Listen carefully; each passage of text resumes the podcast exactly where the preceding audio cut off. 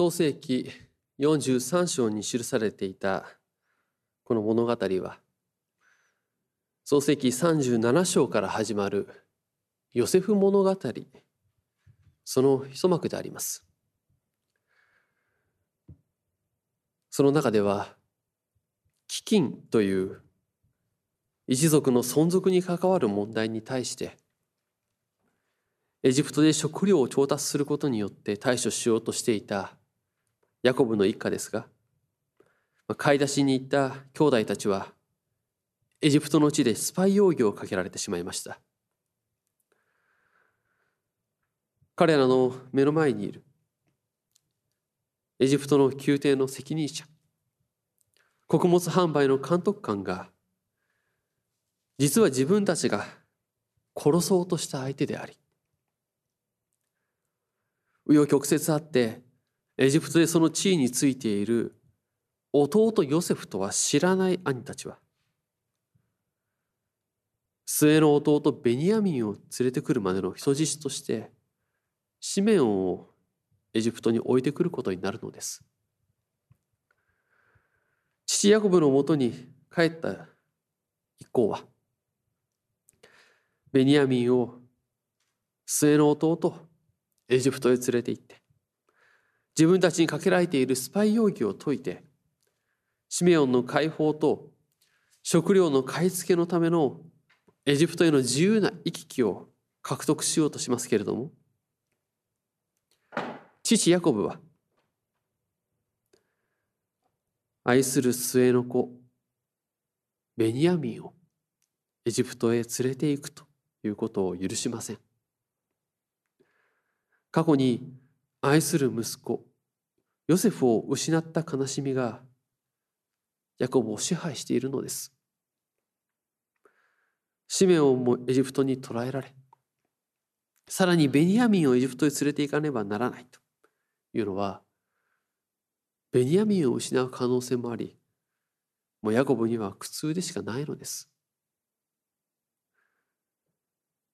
まあ、その後も飢饉はひどくなる一方でした。兄弟たちがエジプトから持ち帰った穀物も食べ尽くしてしまいます。これまで以上に命を失うかもしれないという切迫した危機があります。だからこそ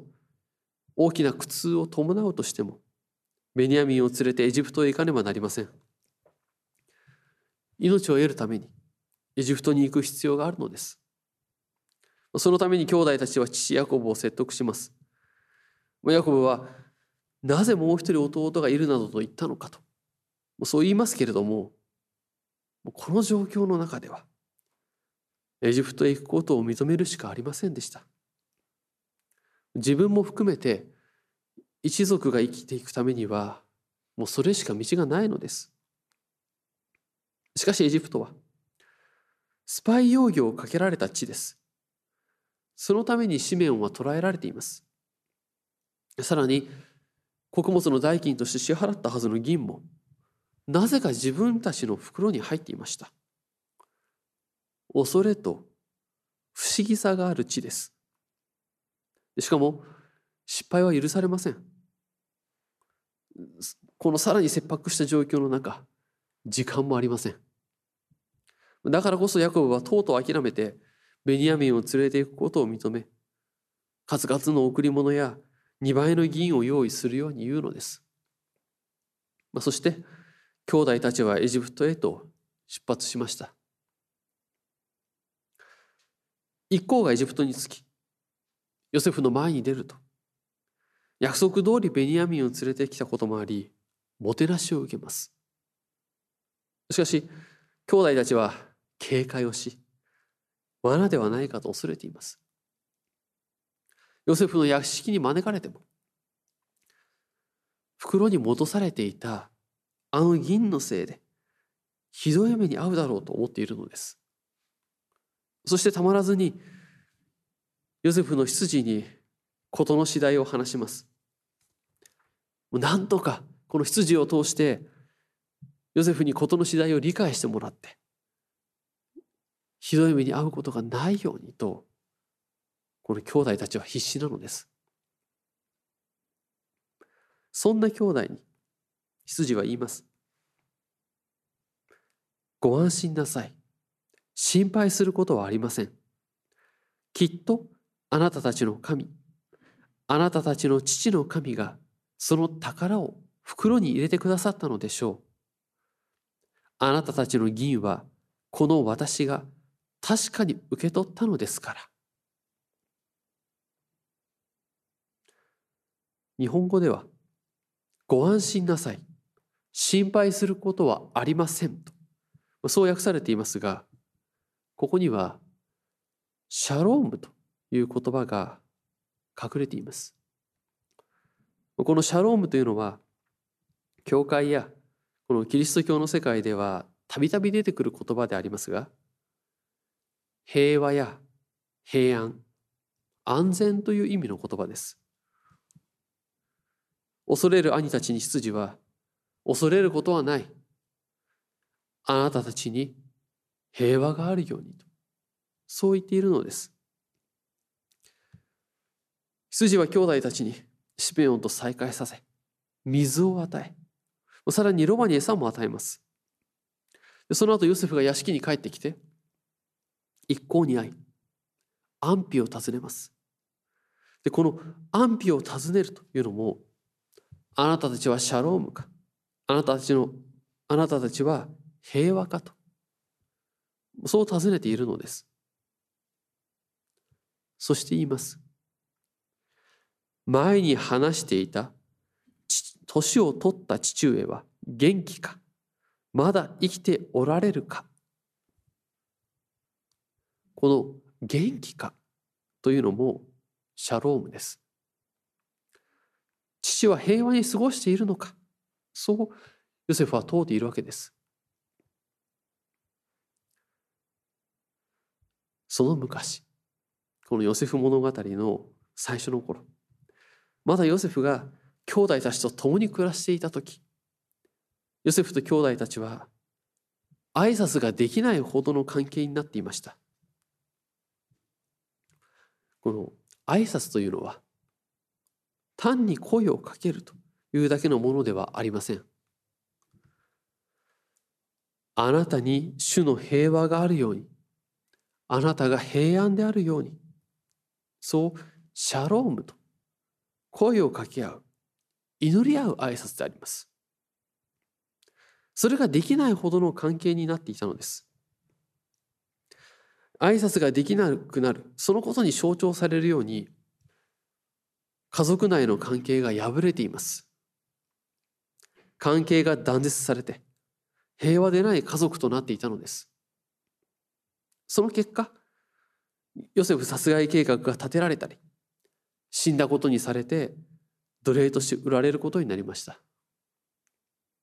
しかしこの創世記の43章が示すように彼らは平和の挨拶をするようにされるのです。兄たちには今挨拶をした相手が声をかけられたその相手がヨセフであるという自覚はありませんけれどもそれでもシャロームと挨拶をするのです。この挨拶を始めることによって家族の平和がそれぞれの関係が回復へと向かうことになります。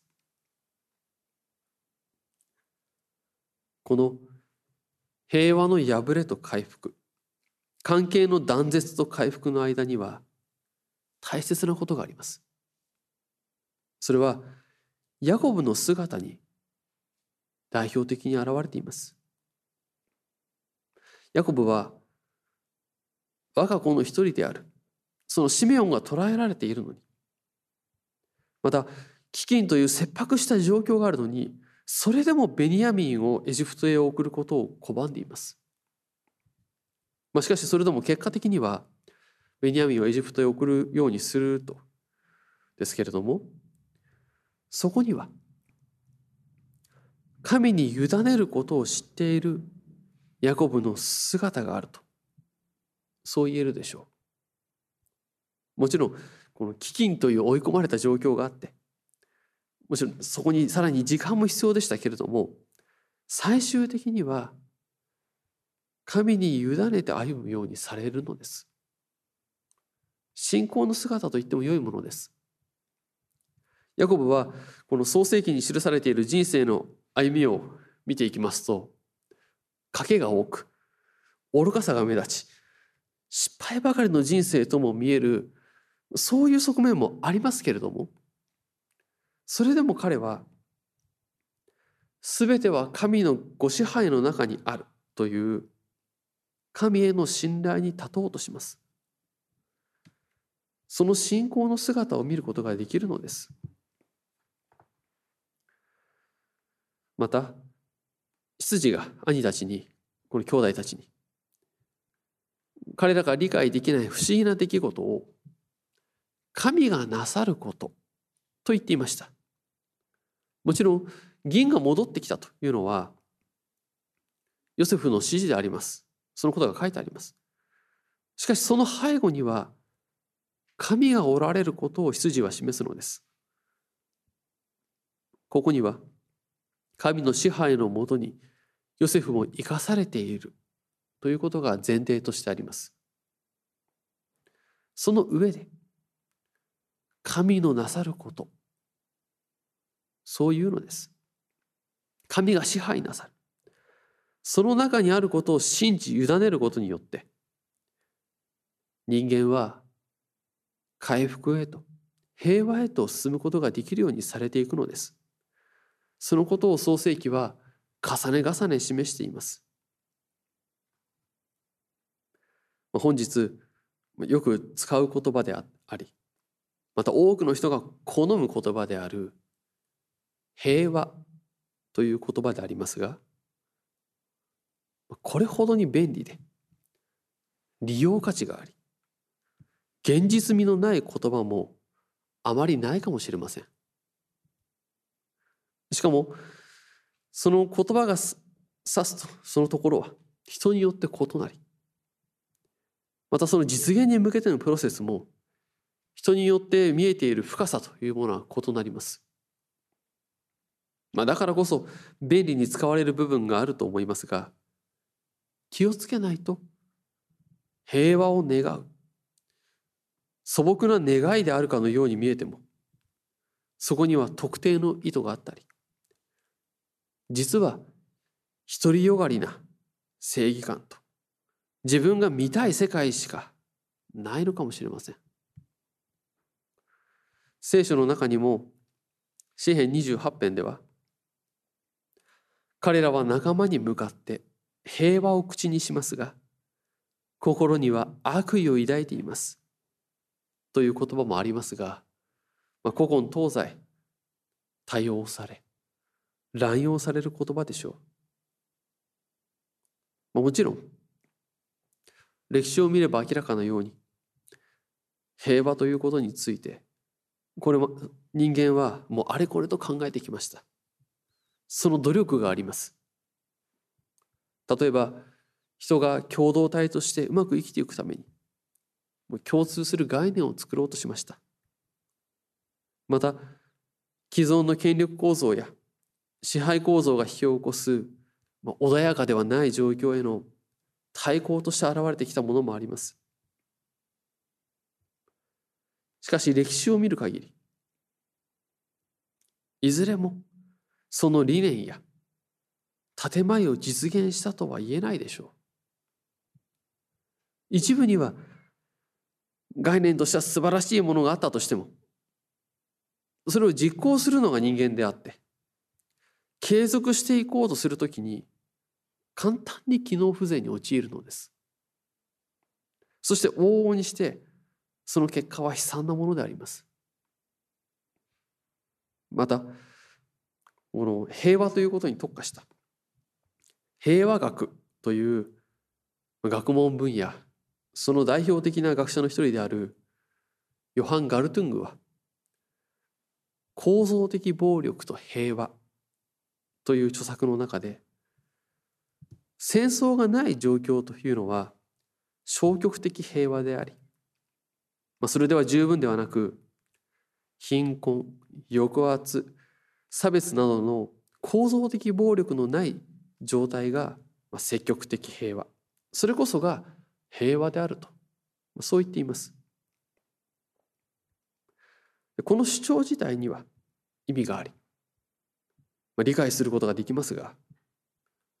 私たちが生きる現実というのは複雑です。経済や歴史民族や宗教もうそういったさまざまな事柄が入り混じってあちらを立てればこちらが立たずというのが実際のところではないかと思うのです。理屈としては理解できたとしても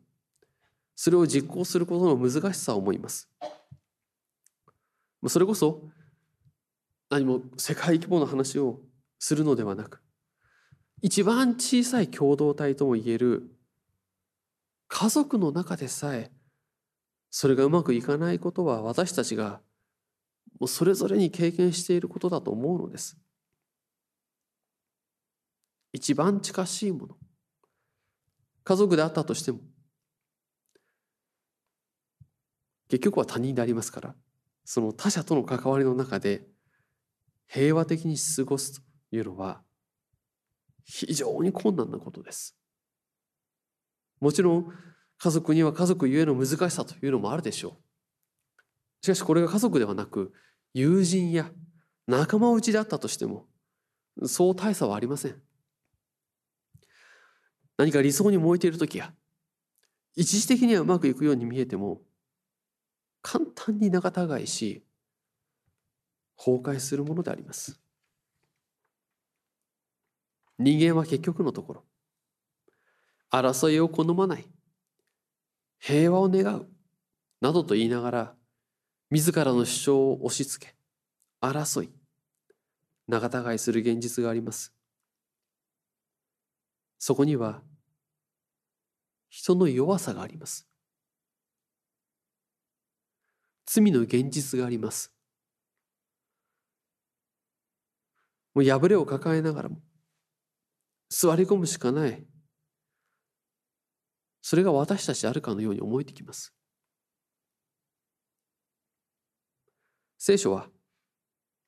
人間に表されることは多くはないということを示します。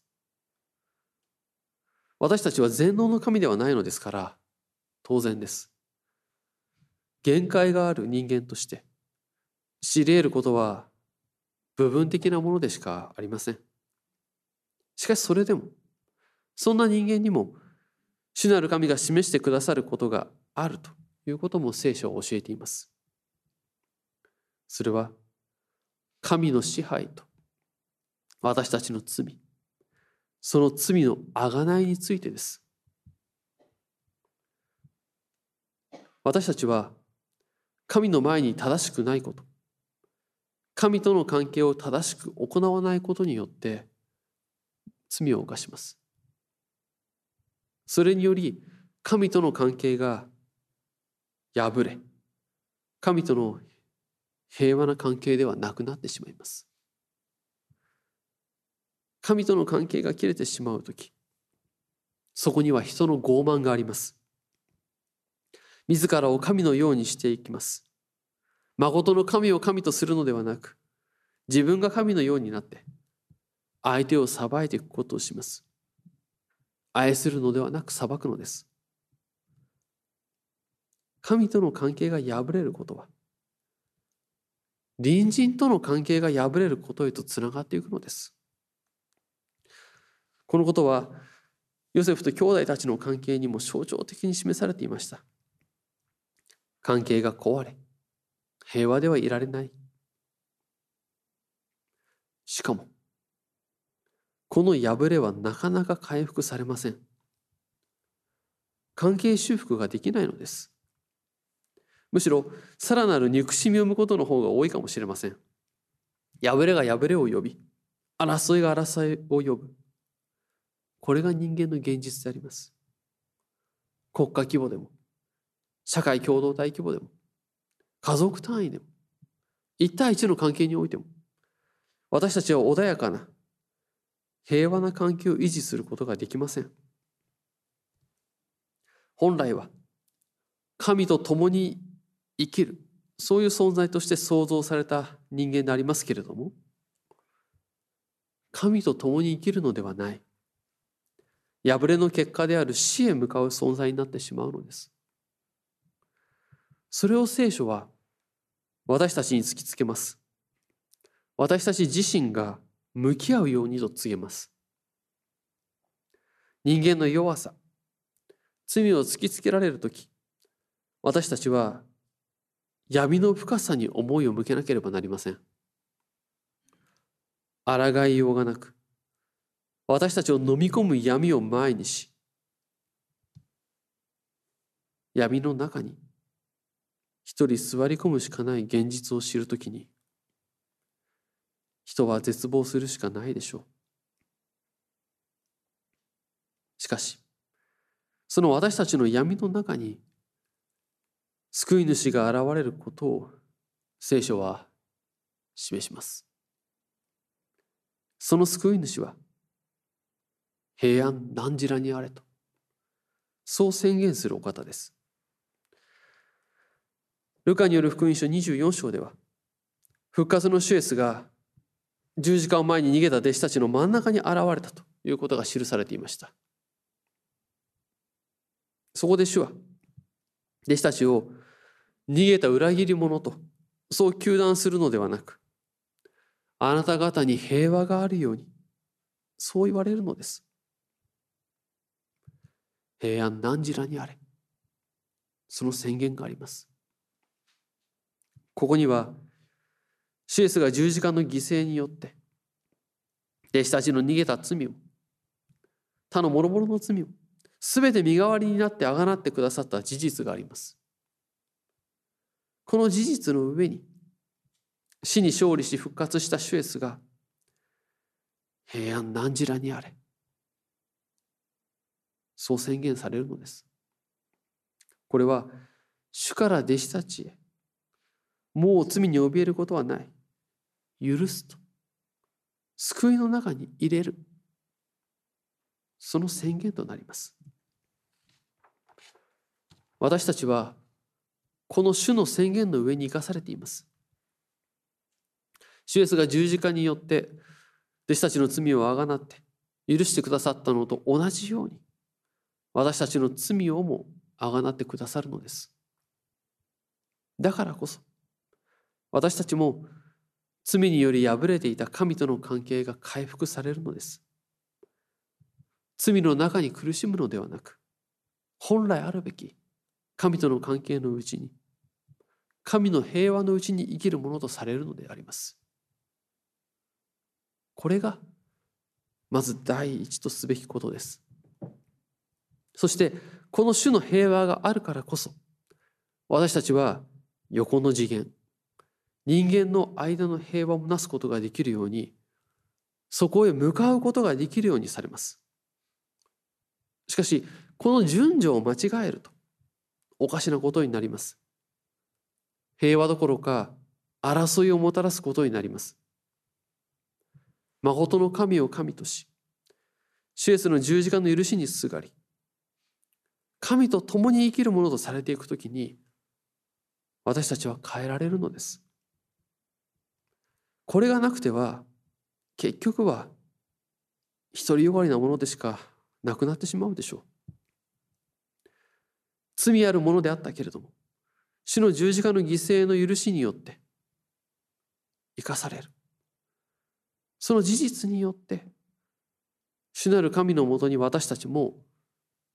互いに存在を尊重し向き合っていくことができるようにされるのです。このことが聖書によって示されていますまず神との関係が回復させられた誠に生きるものとされた神との平和が与えられたそのことを感謝しましょう。そしてこの良き知らせを伝えるものとなっていきましょう。神を第一として礼拝すること。これは私たち一人一人が示されている生活の場、働きの場で平和を作り出すものとされることの土台となります。この礼拝という土台をもってこそ地上での本当に必要な働きをなすことができるようにされます。主イエス・キリストの十字架と復活によってもたらされる救いに感謝し主への祈りを重ねてまいりましょう。